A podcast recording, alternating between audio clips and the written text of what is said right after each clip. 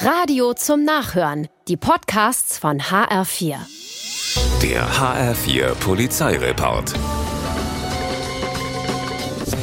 In Eschwege wird ein 72-Jähriger mit seinem Wagen von einem Kleinwagen gestreift. Blechschaden, doch der Verursacher haut einfach ab. Der Senior erstattet Anzeige, muss auf der Polizeiwache aber ziemlich lange warten. Eigentlich blöd.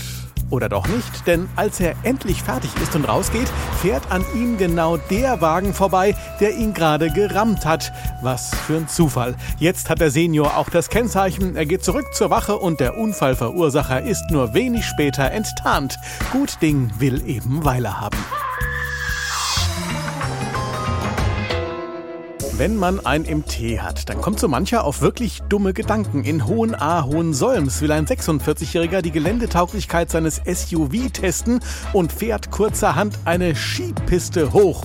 Oben angekommen wendet er und es geht wieder runter. Doch er übersieht eine Bodenwelle. Die Schnauze wird beschädigt, die Airbags lösen aus. Er sieht nichts mehr, fährt aber trotzdem weiter. Am Ortseingang von Hohensolms bleibt der Wagen liegen. Eine Anwohnerin ruft die Polizei und die misst 2,48 Promille.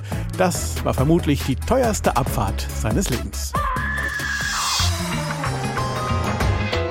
In der Hahnstraße in Frankfurt ist ein Bundespolizist frühmorgens auf dem Weg zur Arbeit, als er einen Mann an einem Zigarettenautomaten beobachtet. Der zieht keine Kippen, sondern fummelt verdächtig daran rum. Als dann plötzlich noch Funken sprühen, ist die Sache klar, ein Automatenaufbrecher, der mit einer Flex hantiert. Der Polizist hat genug gesehen und pirscht sich an den Gauner ran. Doch der merkt's und haut ab. Dabei wird ihm das Kleingeld in der Hosentasche zum Verhängnis. 100 Euro in Münzen. Der Gangster ist wenig später eingeholt abgeholt und dann wird noch ein zweiter Automat entdeckt, der ebenfalls von ihm ausgeräumt worden war.